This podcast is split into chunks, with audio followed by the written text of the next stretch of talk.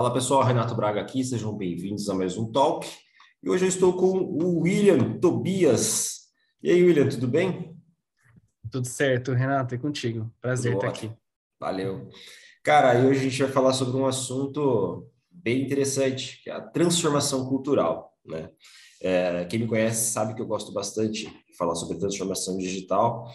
E dentro da transformação digital, nós temos ali vários braços, né? E entre eles está um dos mais desafiadores, do meu ponto de vista, que é a transformação cultural, é transformar pessoas, né? Você transformar uma cultura, né? assim. Eu tenho, William, eu tenho um background meio antropológico, né?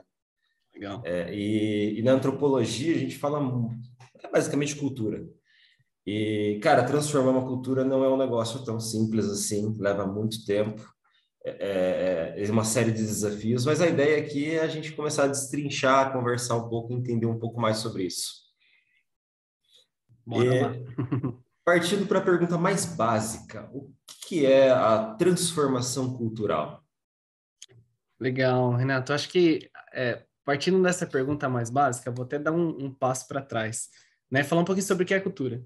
Acho que a gente viu isso muito na, na, no colégio, enfim, no, no ensino médio fundamental, sobre é, com a limitação de países, regiões, enfim, de como as pessoas elas se comportam, quais são seus rituais, suas tradições, né? Mas acho que vamos trazer isso para o contexto organizacional, né? A cultura, basicamente, ela molda atitudes e comportamentos das pessoas que trabalham é, dentro da mesma companhia, né? Independente do cargo que ocupam. Então, acho que a gente pode descrever, né, como quase que um guia indireto e informal de como as pessoas devem se comportar, quais são as expectativas em relação ao convívio, às práticas, né? Mas não só isso, né? A cultura ela tem uma estrutura é, tripla, né? Então a gente tem os artefatos ali na ponta, que são as coisas que a gente consegue ouvir e ver. Então as próprias reuniões, enfim, tudo que demonstra como as pessoas praticam e se comportam, se relacionam dentro da empresa. Segundo nível fala sobre normas e valores, então, é, código de ética e conduta, os valores da companhia. E o terceiro nível são os pressupostos básicos, né? São as crenças pessoais. Né? Eu acho que a grande complexidade da cultura está nesse terceiro nível, que é tentar mudar um pouquinho ou influenciar a maneira como as pessoas pensam e acreditam nas coisas, né? Acho que aí tá, tá grande é, sacada, né? E falando de transformação, eu acho que é muito disso, né? Como que a gente é, molda a maneira como as pessoas se relacionam e pensam sobre as coisas para chegar num determinado objetivo, né? Então, tem uma frase muito é, é, falada que a cultura come a estratégia no café da manhã. Eu acho que não. Acho que elas tomam um café da manhã juntas. Dá né? para discutir. Então, exato. Eu acho que a estratégia ela é, é, guia a gente para onde a gente quer chegar, né? Com planos como a gente vai fazer isso e a cultura ela dá embasamento sabe? Não tem como a gente pensar no objetivo de ser uma referência de inovação e tecnologia e dentro da empresa a gente não fomentar esse tipo de prática, sabe? Eu acho que elas têm que andar em conjunto, de mãos dadas. Uhum. E, e, como é que é esse moldar a cultura, né? Porque, como você falou, você citou esse tripé aí, que achei bem legal, né? Que, é com, é, com intangíveis, né?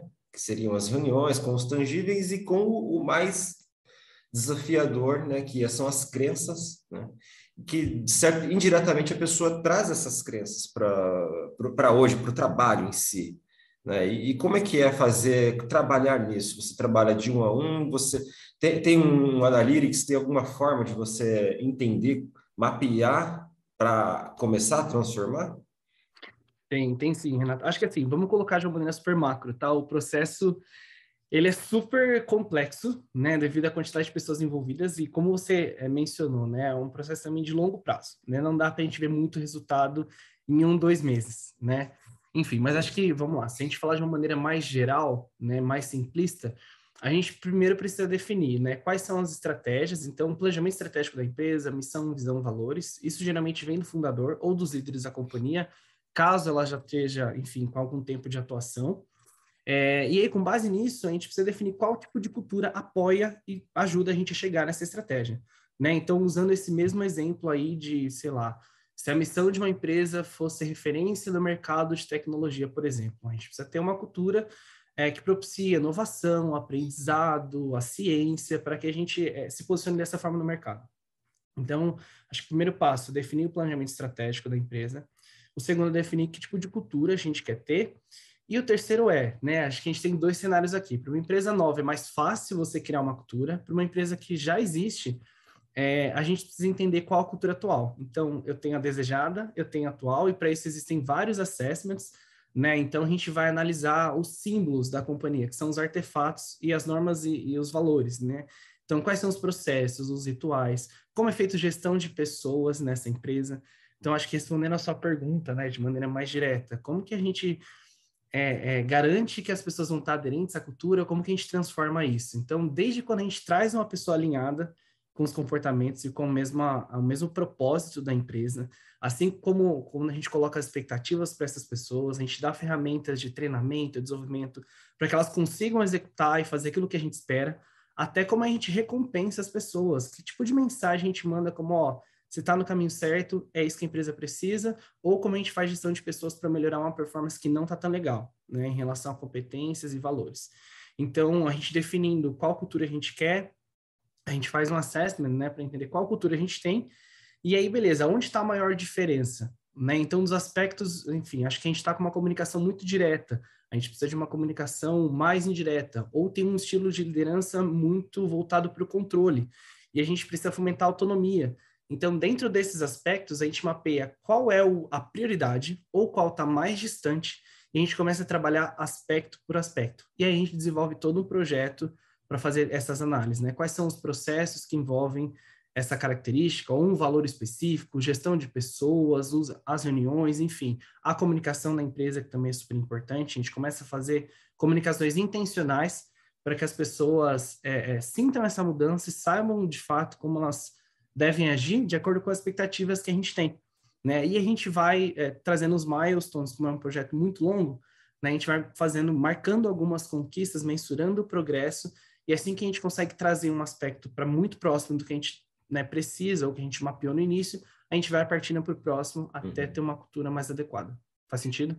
Faz, faz. E, e, essa, essa transformação ela é feita de do up por down? Você começa a trabalhar na liderança ou, ou é um negócio assim, tipo, depende muito do projeto? A gente trabalha em várias em vários pontos, vários focos na empresa.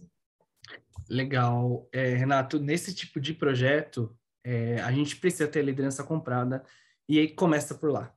Né? Então, uh, acho que tem um livro né, que eu li recentemente que é o Novo Código da Cultura. Né? E os autores, deixa eu retomar o nome deles aqui. Sandro dele. Magaldi e José Salib. Salibão! Você conhece? Ô, oh, já falei com ele, cara, brother. O, o Magaldi, logo, logo a gente vai gravar. Boa. É, para mim, super referência também nesse tópico. É, e eles trazem, né, como aplicar isso. Então, a gente identifica esses artefatos, normas, valores, crenças, enfim, comunica a importância desse projeto. É, a gente define um objetivo comum, engaja a equipe, mas um ponto que eles trazem como imprescindível é o próprio engajamento da liderança. Né? A maioria das empresas hoje tem algumas pessoas, uma área voltada para a cultura, mas essas pessoas não se transformam sozinhas. Né? Então, acho que respondendo a sua pergunta também de maneira mais simples, é, nada tem que ser igual abaixo, senão a gente tem uma quebra na empresa. Né? Não é descartar a cultura antiga, é a gente fazer uma transição, mas para que isso aconteça, a gente precisa de recurso, precisa fomentar essa cultura e trazer como prioridade, e ninguém melhor para fazer isso do que a alta liderança né, das empresas. Agora eu vou trazer uma pergunta um pouquinho mais provocativa. Né? Legal. Quando há um, um certo. Assim, quando a pessoa não quer mudar, pessoa, um grupo de pessoas, né? Quando, quando há resistência na transformação cultural, quais seriam uh, as ações? Eu sei que não existe uma receita de bolo, mas assim, dentre as principais, quais seriam as ações? Legal, Renato. Acho que a gente precisa tentar uma transição mais soft possível para que as pessoas, né, que ainda não pensam, não têm a mesma visão alinhadas com a nova cultura, consigam se adaptar. Acho que a primeira resposta é a gente tentar é, mostrar quais são os ganhos disso, quais são as formas de fazer, a gente dá subsídio, né, e suporte para que essas pessoas é, se desenvolvam, tenham acesso a conhecimento, enfim, como que isso muda no dia a dia. Acho que quando a gente fala de transformação cultural, isso causa um pouco de medo, né? Quem a gente vai ser no futuro?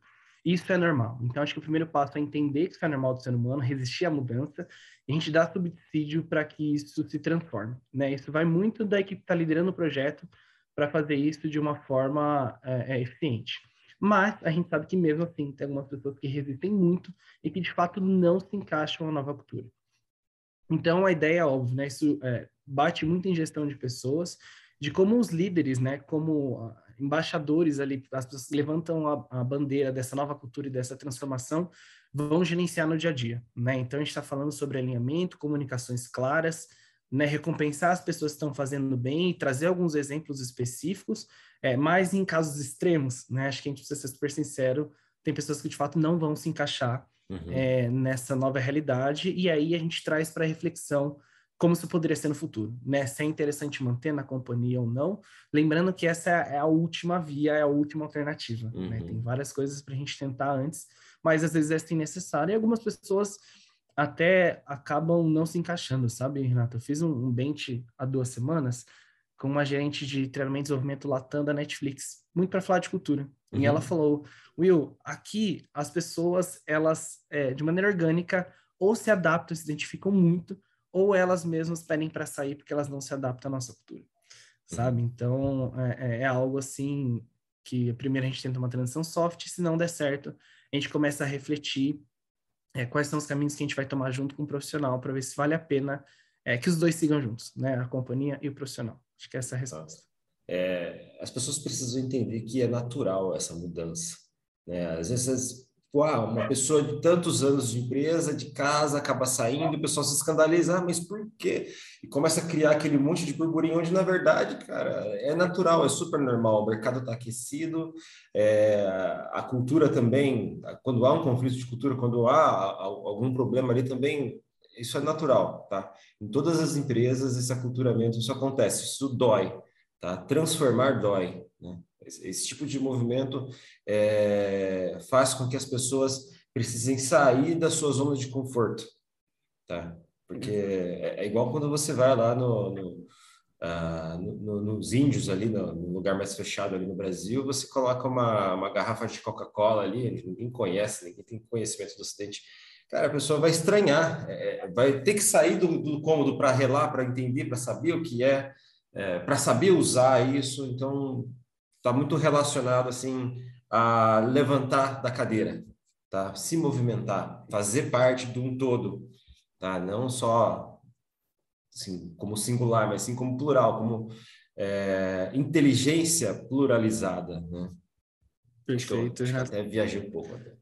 Não, não, acho que adicionando um ponto rápido sobre isso, é, o ser humano, por questão de sobrevivência, a gente tende a poupar energia e esforço. Sim. Então, é natural do ser humano que a gente é, é é, enfim, fique numa estagnação e no, no, ambiente da forma como a gente vive hoje, né? A mudança ela incomoda, né? Porque a gente gasta mais energia para pensar, para fazer diferente, para se locomover. Então, acho que ter isso em mente de que é natural do ser humano não lutar contra, acho que é, é um caminho muito bacana. Concordo super contigo. Excelente. E partindo já para o final, cara, é, eu queria entender um pouquinho o ferramental, né? a gente fala bastante, tem muita teoria, tem bastante coisa na internet que fala sobre transformação cultural. Mas quais são as principais ferramentas assim que nós temos hoje para aplicar, para ajudar a gente a galgar esse caminho? Legal, Renato. Acho que eu vou trazer para algumas disciplinas que complementam um projeto de, de transformação cultural. Pode ser? Eu acho que uma das principais é a gestão de mudança, né? Como a gente faz de fato uma transição muito grande dentro de uma companhia. É, acho que comunicação também, super importante para isso. A maneira como a gente traz o que vai ser feito importa tanto quanto o que é feito de fato. Né? Gestão de pessoas também. E aí, é, por que eu estou trazendo disciplina? Né? Fica muito complicado a gente trazer é, alguns métodos e fluxos específicos para um projeto tão grande. Então, tudo isso complementa. Né? Gestão de pessoas, como a gente traz é, integra, desenvolve as pessoas e toma decisões, né, voltado ali para gerenciamento de talentos também é super importante, né? Então, acho que eu conseguiria resumir nesses três principais. Então, gestão de mudança, comunicação e gestão de pessoas. Né? Acho que além de gestão de projeto, processo ajuda também, é, mas acho que de fato é pensar é, é, numa equipe multidisciplinar, num projeto de alta complexidade e, e longa duração. Né? Acho que a gente é, não tem como ser super específico nessa resposta. Né? Acho que não, não é a resposta ideal, mas não tem como a gente ser muito simplista nesse caso. Não, faz total sentido, cara. É, se você for específico, realmente bem específico nas ferramentas em si, vai chegar muito no beat de determinadas soluções que às vezes nem vem ao caso aqui falar. Mas legal, achei interessante sua, sua posição com relação às disciplinas que seriam os principais pilares assim a serem trabalhados dentro da transformação, né? É isso. É isso. Muito bom. Pessoal, conversei com o William Cauê Tobias. William, muito obrigado pelo seu tempo, muito obrigado pela tua participação. A ideia é realmente fazer um toque bem rápido aqui, tá? Não, não consumir muito do nosso tempo. Valeu mesmo, cara. Até mais.